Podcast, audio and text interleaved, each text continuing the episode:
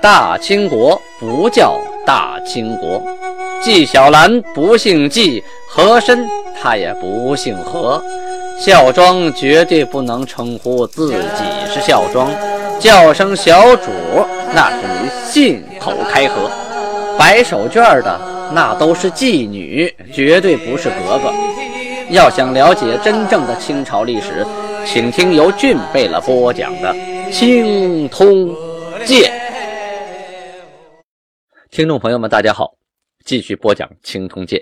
上次讲到清太宗天聪七年农历的癸酉年，公元一六三三年，阴历的六月二十七日，皇太极颁布诏书，内容是：凡奏书者，见朕所行悖逆不义啊。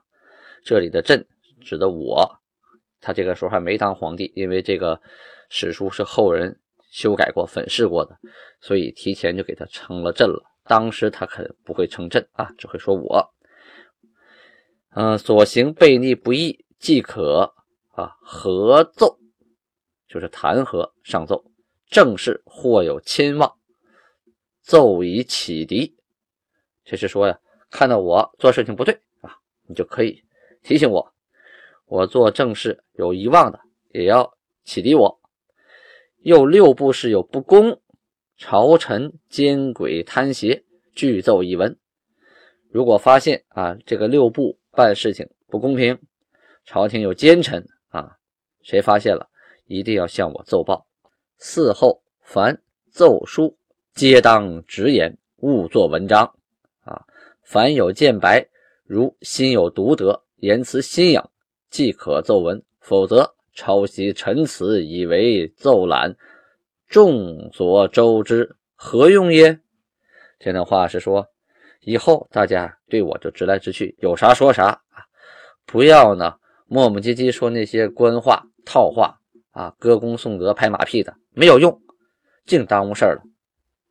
这说明啊，皇太极是一个十分律己的君主啊，就说我有毛病，大家多提啊，鼓励你们向。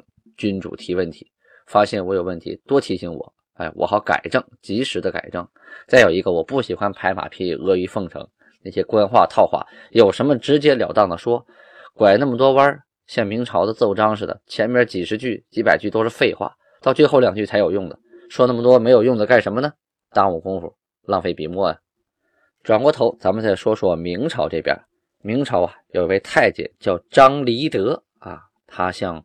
皇帝奏报说呀，全国布欠一千七百余万两。这个布欠呢，布啊就是拖欠啊，逃欠，就是就是说该交的这个税银呢，少了一千七百多万两啊啊，所以啊，他要请派遣科道官员去督征。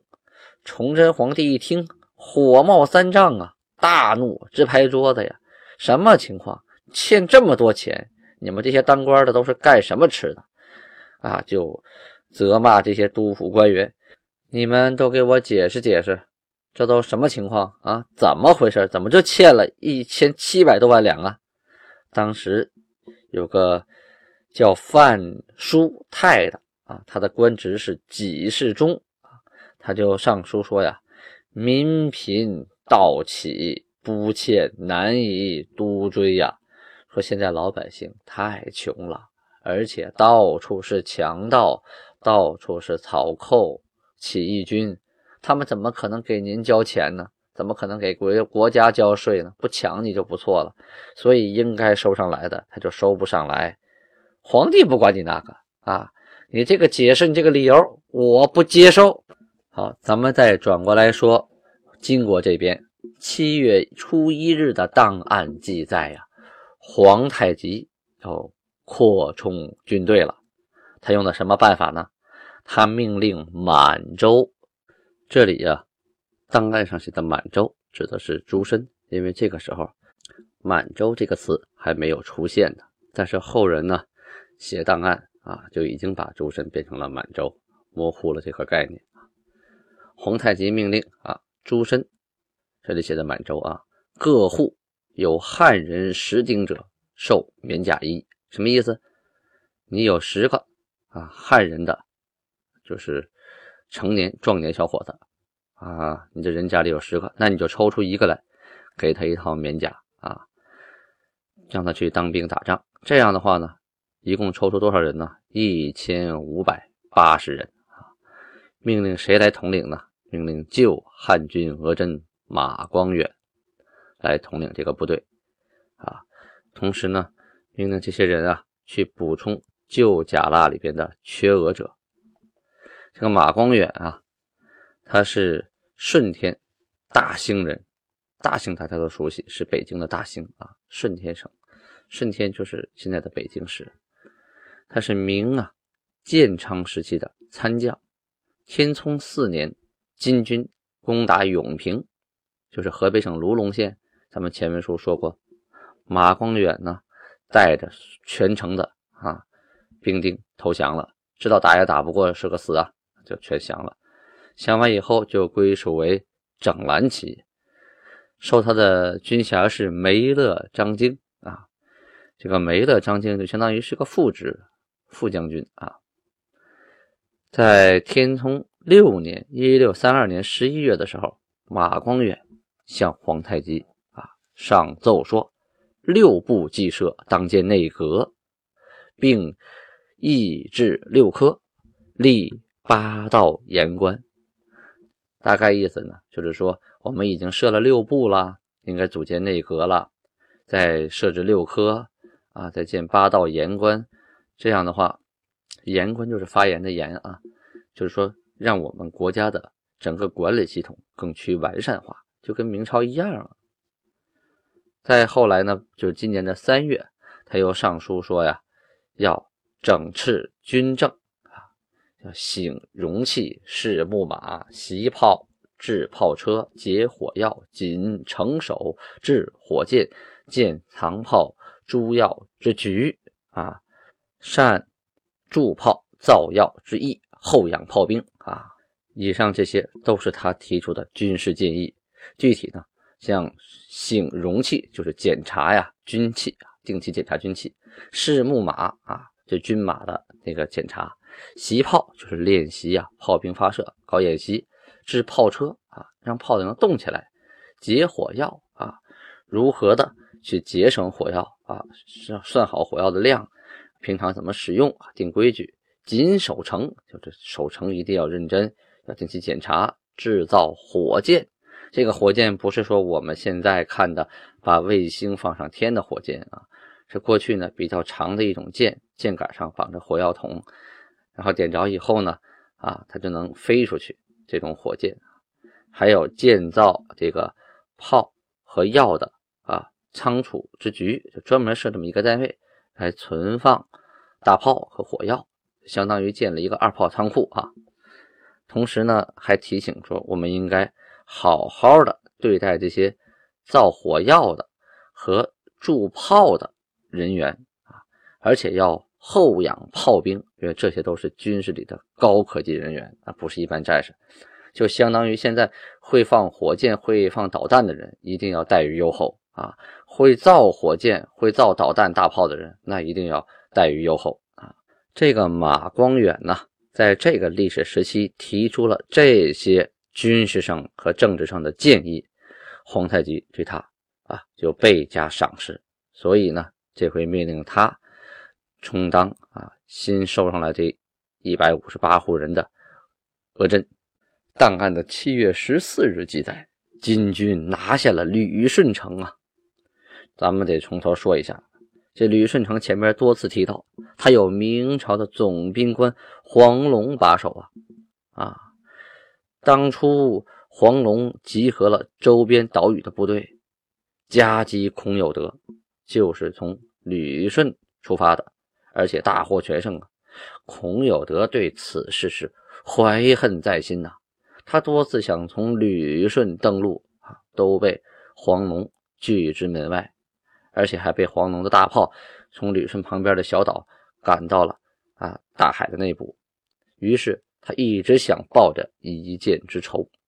首先呢，啊，金军已经决定要攻取旅顺了，因为这是个战略要地，把这一拿下啊，南部的海岸就彻底被我们给完全统治了，就没有明朝人在那搅和了，我们就拥拥有了一定的制海权，将来海军从海上就能出发了啊。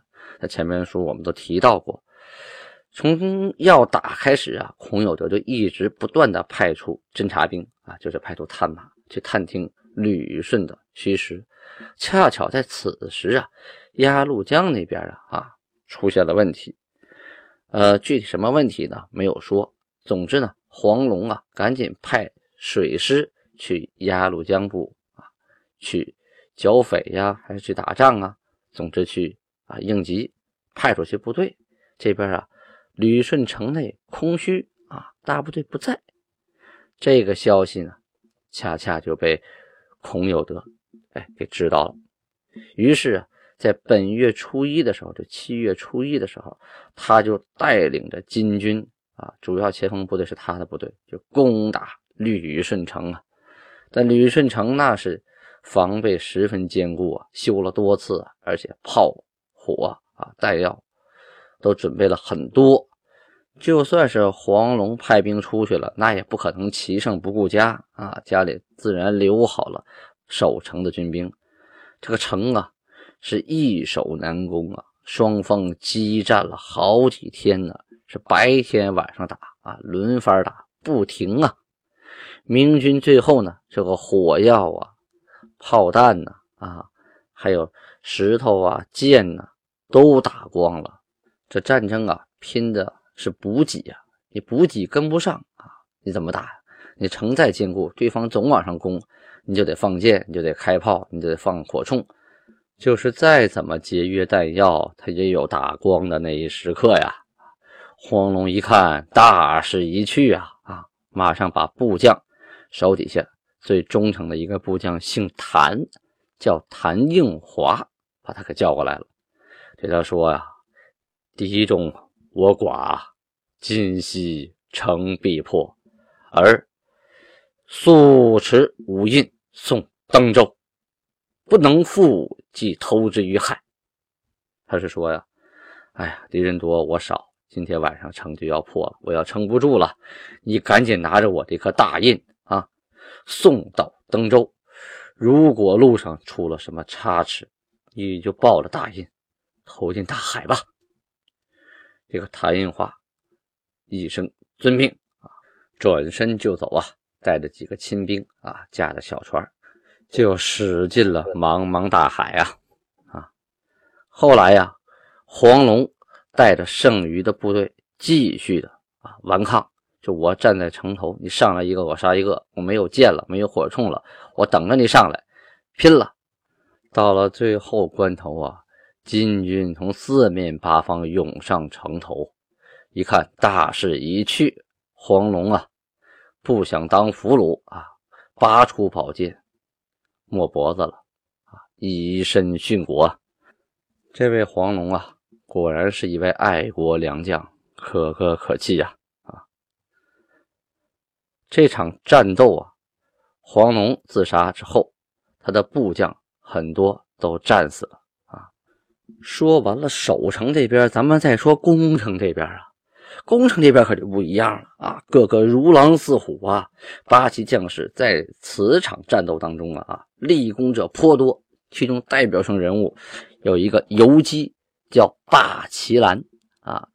他当时啊与步兵义帅萨姆什卡两个人是从海上进攻啊，并州前进，两个州头啊一边远啊，同时向水城进攻。奋击岸上的民兵啊啊，开炮啊，放箭啊，往岸上冲，争取第一时间登岸啊。这个霸奇兰呐，他的脸上还有肩膀上啊，都受了伤啊，哗哗淌血呀，但是仍然不下火线，带着船上的这些士兵啊，抢先登陆，击退了明朝在岸上的一队守军啊。率先登岸，等于抢滩登陆他第一个上去的。登岸之后，继而就要攻城了啊！攻城了，此人大喊呐，就这个霸气兰呐，对着后边的部队啊士兵使劲喊，喊什么呢？说有能超越先登者啊，吾必济功，奏闻于上。这什么意思？就说谁啊能在前边先登上城墙的，我一定把他的名字向韩汇报，给他记一大功啊。于是啊，他手下有一个叫雍顺的，还有一个叫朱麻辣的这两个兵啊，勇敢，蹭蹭蹭，拔出刀，举起举着盾牌就往上冲啊啊！这个霸气兰呢，随后率兵也往上冲啊。鏖战正酣呐，这个时候啊，各边的船呢都攻上来了，队伍一个个都上来了。但是呢，有一部分队伍又被打退了。这个金兵啊，攻上去一部分啊，又被炮火顶回来一部分啊。这个时候就剩下这个霸齐兰和他手底下这点人了。他又大喊了一声说：“杀敌一人矣！”意思说：“哼，你们不，你们都退吧，我坚决不后退。”攻城杀敌，凭我一个人足够了！意思我就立在前边，爱咋咋地。哎，他这一股劲儿啊，呃，带动了他后边的士兵，跟在巴奇兰身后的这船士兵啊，士气突然高涨啊！啊，重新整队往里冲杀，队伍啊，重新组织好队形啊，前面都是盾牌啊，盾牌呢后边是弓箭手，在后边有长矛啊，形成这个。进攻的阵型继续往前走，抵御着对方射来的啊流矢，就是飞剑，还有打来的火铳。刚才提到的啊，在前边冲杀的雍顺，此人呢可谓巴图鲁是也呀。这巴图鲁就是女真话勇士的意思啊。这个人当初就是一个二等的参将，现在怎么变成小兵了呢？啊，他犯了错误啊，职位没了。而且家产呢也被没收了，到贝勒家呀去成为了一个奴隶啊，就降级变成奴隶了。这个时候借着打仗的机会啊，啊勇猛率先冲上了城墙。此人呢中了一处炮伤，还中了一处枪伤，被箭射中五处啊啊，这浑身上下就几乎没好的地方了。但是大家不要忘了，他可穿着重甲的啊。而且外边的甲胄里边还有这个锁子甲，所以啊，这个箭伤、枪伤啊，伤的不是特别深啊，都是伤的皮肤，不是说把骨头打打断了，把内脏都打烂了，那人还活着，那是不可能的。但是这些伤也疼啊，也流着血呀啊！这场战斗他受了这么多伤，还率先登城，借这个机会，他就豁出了奴籍，从此他不再是奴隶了，官复原职。护军的贾拉额真、赖雅啊，与萨姆斯卡也是同舟并进的啊。未及登岸的时候啊，就还没登到岸边呢，船里头已经伤了十七人，死了一个。因为对岸的炮火呀、火铳啊、箭呐，密集度很强啊。这船里就是举着盾牌呀，仍然会受伤、会死人。船刚刚抵岸啊，这个萨姆斯卡。噌就跳下了船，往前就冲啊！与敌人站在一处啊，把敌人一个小队给打散了。趁着夜间，向陆路马步军呐就大喊呐：“亚来，新入矣！”什么意思？就是大大家也看不见谁呀，但是他这么一喊说：“亚来，新入矣！”就说我已经攻进来了，你们快呀！哎呀，这一嗓子呀，给后边好大的激励啊！原来这么容易就进去了。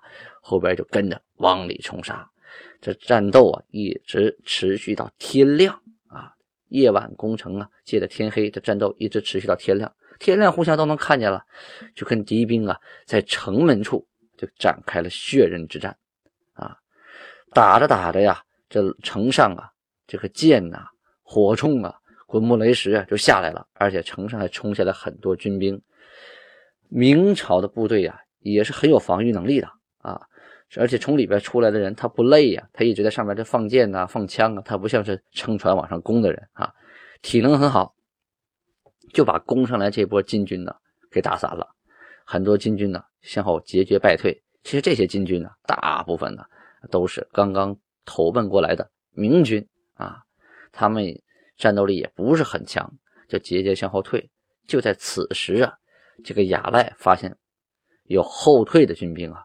亲手啊，就是举起刀就把后退的军兵当场就给斩了。其他想后退的，一看，我勒个去啊！后退也是个死啊！拼了吧！啊！众人上前掩杀啊！后退的部队调转枪头，再次攻城，大败敌军呐！古人有句话呀，叫“千军易得，一将难求”啊！啊，打仗的时候没有这领头羊可不行，一定要奋勇登先，勇于向前冲杀带头的人，这样这个仗就好打了。那都往后退。一有一个往后退，那大家都往后退；有一个往前冲，那后边就得合计合计。再有后退的再砍头啊，后退也是个死，那就往前冲呗，都往前冲，对方就害怕了，这胜利就来的容易一些啊。这场战斗中啊，还有一位啊功臣是谁呢？他叫童克申，此人并没有正面参加战斗，他为什么是功臣呢？咱们下次接着说。